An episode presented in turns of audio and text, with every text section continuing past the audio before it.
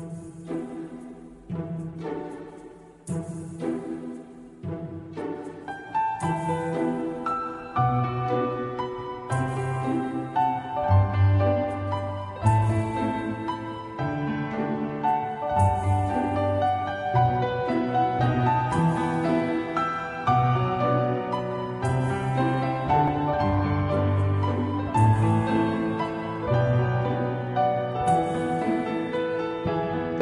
大家好，我是喘。然后今天的这个节目呢，是给大家讲这个和服和浴衣的区别。为什么要讲这个呢？因为啊，之前我也是做过，就私下里也不是做调查了，就是私下里和很多人啊找我聊天嘛。然后就因为八月份就是上一个月和上上个月，就七月份和八月份是这个夏季啊，我称它为就这个节日的一个多发期。为什么说这个节日多发期呢？因为有很多夏日季啊或者花火大会都是在七八月份。发生的，然后啊，既然是这个节日嘛，所以平常可能大家都就有这个印象，就日本人平常都非常的忙碌，然后穿的这个衣服都是非常正统的这样的，比如说这种西装啊，或者就是怎么样，就是各种反正感觉给人非常正经的那种感觉。但是到了七八月份，有非常非常多的节日，对吧？然后就有了这样的一个放松的一个机会，所以呢。啊，我就问他们，就是说你们觉得日本人这个最好看的一些衣服啊，或者说给你们印象最深的一个衣，就是服装是什么？啊，我然后他们就说，呃，是这个和服。然后我就问他们，就说，啊，有的说和服，有的说浴衣。然后我就问那些就说和服的人，我就说，你们觉得浴衣是怎样的？就好不好看？和和服比起来是怎样的？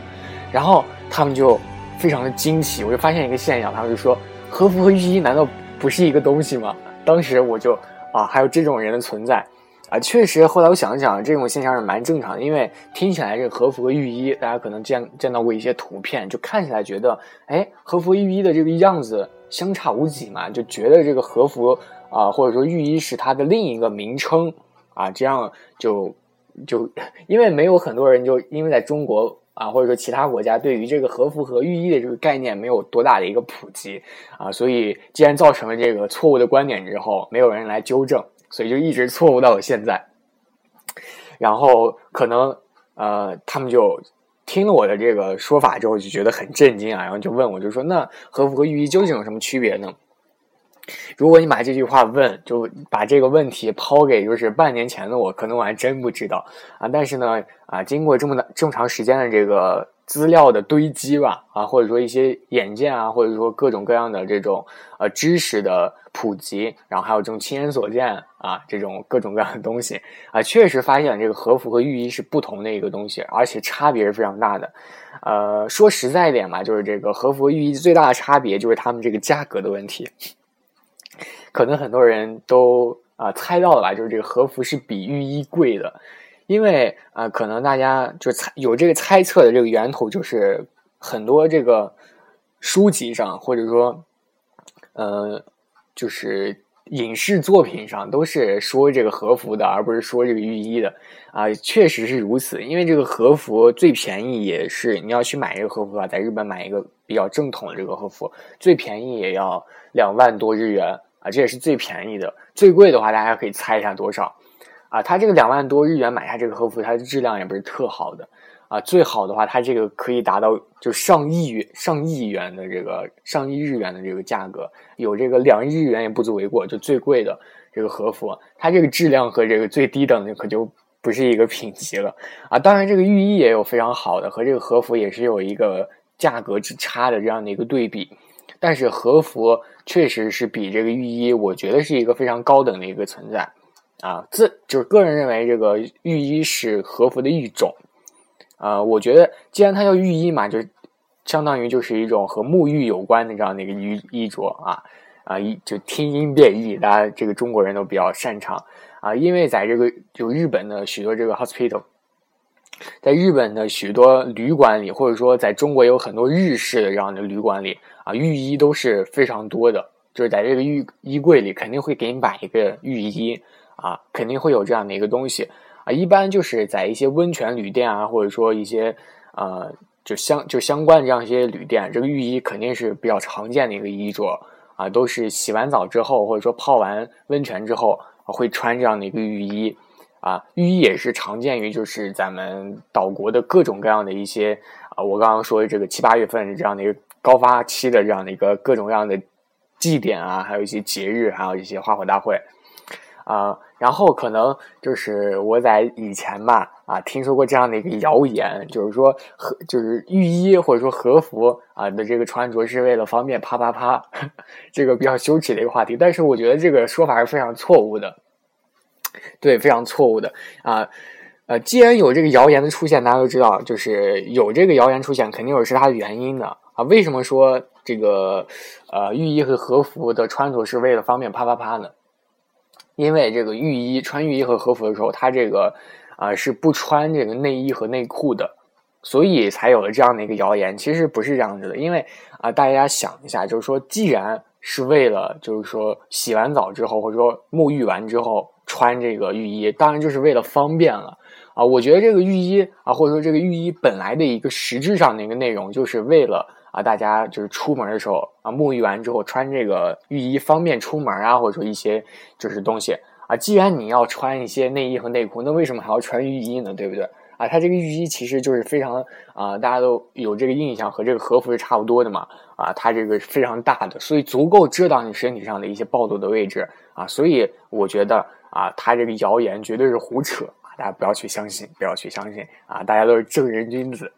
啊。还有一个呢，就是这个浴衣和和服的一些区别，就是和服因为它比较贵嘛，也可以想到它这个面料是比较高档的。还有一个呢，就是这个穿法是极其复杂的，极其复杂，和这个浴衣比起来是相当呃，相当有一大有一个大截的差距的。可能吧，就大家从外表看起来，就是穿着确实没什么大的区别啊。可是它这个技法，还有一些各种衣领啊这样的一个区别，确实是呃一个大的问题啊。虽然说咱们这些就外行人看不出来，但是呃，可能自己穿这个浴衣的时候，确实是比较困难的啊。穿这个和服的时候，确实比较困难的啊。所以啊，就可以大家可以认为，就是说这个和服是比较。呃，正统的啊，比较正式的一个服装。这个浴衣呢，就是比较随意的一些服装。呃，当然呢，也有很多人认为，就是说有这样的一个看法，就是浴衣是一种简易的和服啊。当然，其中不乏就是因为它这个价格是比较低的，还有一些就是比随平常都是可以穿这个浴衣的，然后和服是比较正统，就有这样的一个看法。呃，当然了，就是和服有各种各样的一种种类。有这种正正袖和服，还有一种普通的和服。正袖和服呢，就是比较怎么说，比较呃，就包裹的更为严实啊，可以这样去说啊。就很多人不知道嘛，就是要买这个和服，不知道这个两个的区别，所以在夏天的时候买了这个正袖和服，然后就觉得非常的憋屈啊。但是也不好说什么，因为你买了自己买的，就是觉得非常的热啊，我就怕它捂出来这个痱子。真的是很多人，你穿上这个正袖和服去夏参加这个夏季的时候，就很多人就会用这种奇怪的眼光去看你，因为就觉得你为什么要穿这个正袖和服来？确实有这样的一个区别。呃，不过这个正规的和服确实也是很贵的啊，能买起这个正规和服的人是一般是一些大的家族，但是有这样的一个传统，就是说日本买这个。呃，就这个和服的由来都是由上一代的，比如说自己的妈妈啊，或者说自己的爷爷奶奶有这样的一个和服，然后流传下来，都是一代一代家传的这样的一个和服。因为啊，你要有一套和服真的是太贵了，所以一般这个和服穿这个和服都是用来租的。呃，有人可能有这样的想法，就是说在一些正规的场所，我可以去。呃，穿一些浴衣而不穿一些和服，但是啊，这个想法最好还是不行，大妹，因为可以看出来，因为这个呃远处的话你是看得出来的，这个差别是很小，但是你近处一看的话就可以看出这个是浴衣，这个是和服，因为确实这个布料的问题，大家可能觉得就是布料还能看出来这些区别吗？确实是可以看出来的，这个布料和服。所以大家最好不要去打一些小聪小聪明。如果想让自己就是在一些节日里更加耀眼的话，最好还是去租一套这个和服。有能力的话啊，就穿自己的父亲的啊，不是不是母亲的啊。男的话穿自己父亲的，女的话穿自己母亲的。确实啊，还没有说就是说这个和服有这个男性和女性的差别。不过这个区别还是蛮大的。嗯，有一些感冒了。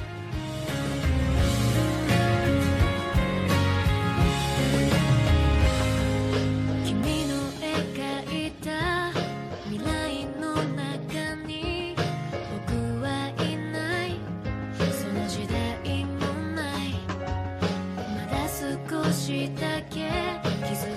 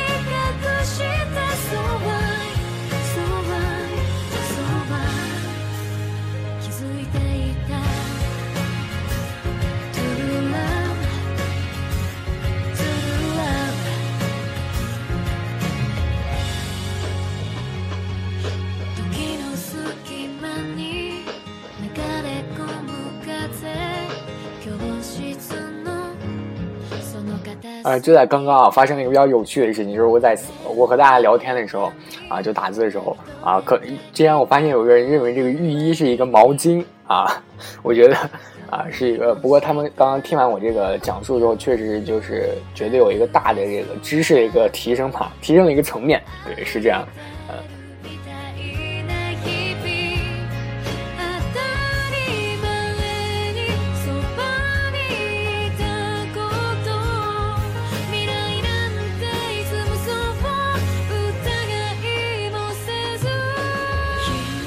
嗯，然后接着给大家说，刚刚那个有一个人就是说这个，他认为就是说一般这个重要的节日都是穿着这个和服啊，或者说一些比较大型的这样的，就是不是这个脑子乱了，就是刚刚有一个人就是说他们他认为就是在一些大型的这样的节日都是穿着和服的，所以然后因为他认为这个寓意是毛巾，不过他刚刚听完我说的话，确实啊。有这样的，我觉得就是在座的各位吧，都是听我节目的，可能也会有这样的一个错误的一个认知。但是今天应该就有一个改版啊，可能也是可以和周围的有这样的一个认识的人说一下，就是这个寓寓意和和服的一些基本的一些常识啊。然后刚刚呢，也是就有人听到我说这个镇绣和服了嘛，然后呃。我刚刚说的这些镇绣和服，我觉得还有一些就是比较啊严重的一些问题还没有解决。对，比较严重的问题，就是这个镇绣和服呢是分为很多类的啊。然后刚刚也有人说了这个，我刚刚也忘了，就是这个镇绣和服分为大镇绣啊，就是这个根据袖子长度嘛，分为这个大镇绣和中镇绣和小镇绣。呃，一般的就是一般情况下吧，就是稍微正式一点，会穿这个中镇绣。啊，为就是这个区别呢，是就是，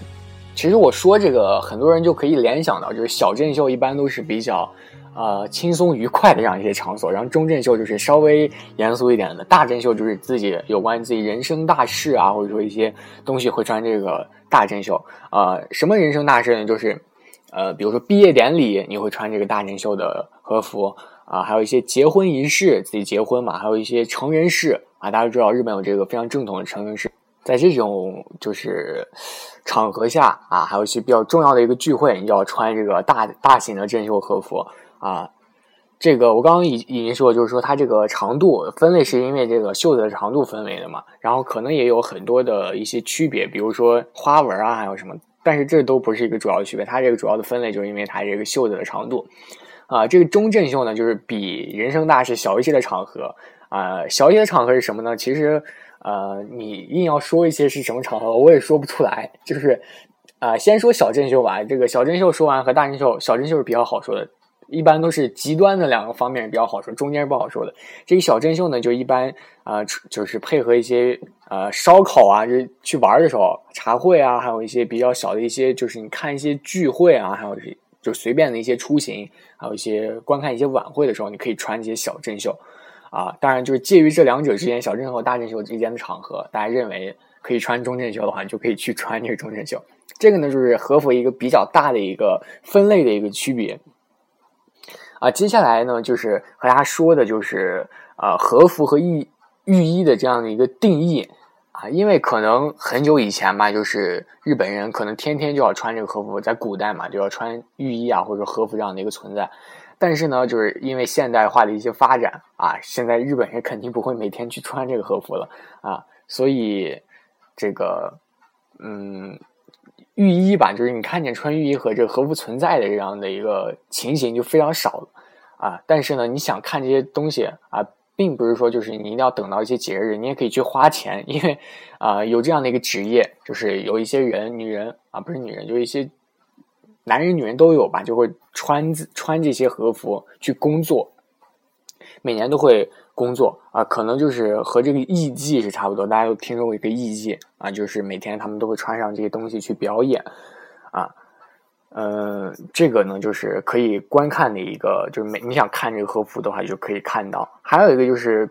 比较，就是一年一辈子只会有一次这个成人日。啊，一般人都是比较重视这样的一个东西，所以会穿这个。刚刚说会穿这个大针绣，这也是一个啊，一般会在这样的一个神庙啊，或者说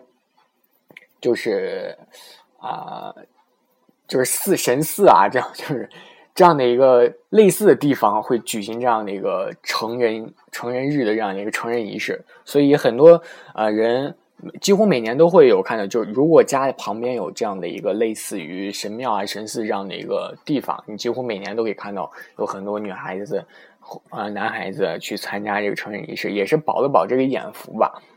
呃，当然你要想买这个浴衣的话，还有这个和服的话。都是有机会，这个浴衣还是相对来说比较好买，这个和服就是一个问题。呃，不过日本也有很多商店就专门提供这样的一个和服，啊，也有很多二手店。大家大家听过我之前的节目，也可能就比较了解这个二手店也是在日本比较大的一个市场，而且它这个质量也是非常比较上乘的啊，就是可以说就是低价买高价的一个东西，嗯，比较好。啊，所以我就觉得日本的这样的一个呃，既然有这样的一个区别，和其他国家来相比的话，就是相对来说是一个比较大型的一个特点啊。而且它这个穿着的话也是非常有考究的，也非常有讲究的。呃，这个浴衣大家可以随便去穿，但是这个和服确实有很多的这样的一个区别。我觉得吧，就是呃，大家为什么要穿这个和服呢？因为就是既然是古代的一个衣服嘛，但是你穿上的话，就给人一种非常。嗯，新奇也不能说新奇吧，就是一种非常正统的这样的一个感觉啊。不知道别人有没有和我一样的想法，但是我觉得至少是这样子啊。因为你穿上这个和服，还这样头型啊，还有一些装饰首饰，还有这种鞋，都是有一些啊重要的一个区别的，所以给人看上去就是一种非常霸气，不能说霸气啊，非常就那种感觉，你懂得。呃，还有一个比较大型的区别就是浴衣是。呃，不穿这个袜子的，因为穿这木屐的时候，大家都知道是那种样子的嘛。木屐啊是可以不穿袜子，但是这个和服是比较正统的，你要去穿这个袜子。对你和服要穿这个袜子，但是穿上袜子啊，我觉得是更好看了，并不是说就穿上袜子就不好看。嗯，就是这样的一个东西。当然啊，可能很多人认识的这个和服和浴衣是比我这个掌握的知识更全面。啊，当然，我觉得我也自己有很多这个地方是没有说清楚的，但是确实啊，自己掌握的就就这么多了啊。我觉得我我好菜啊，我是一个菜狗，是在家输了。呃，当然很还有很多就是说啊，有机会给大家说啊，就是这和服可能穿上比较热，大家之前也听我说了啊，也有很多的解决方法啊。但是呢，我觉得这个问题离我比较遥远呢。啊，还有一些浴衣的穿法，有各种各样的穿法啊，还有这个最后强调一点，这个浴衣不是毛巾，浴衣不是毛巾啊，和服是比较正规的。对，就是这些问题了。嗯，如果大家还有一些想了解的话，可以私下里来和我说啊，我尽力给大家解决吧。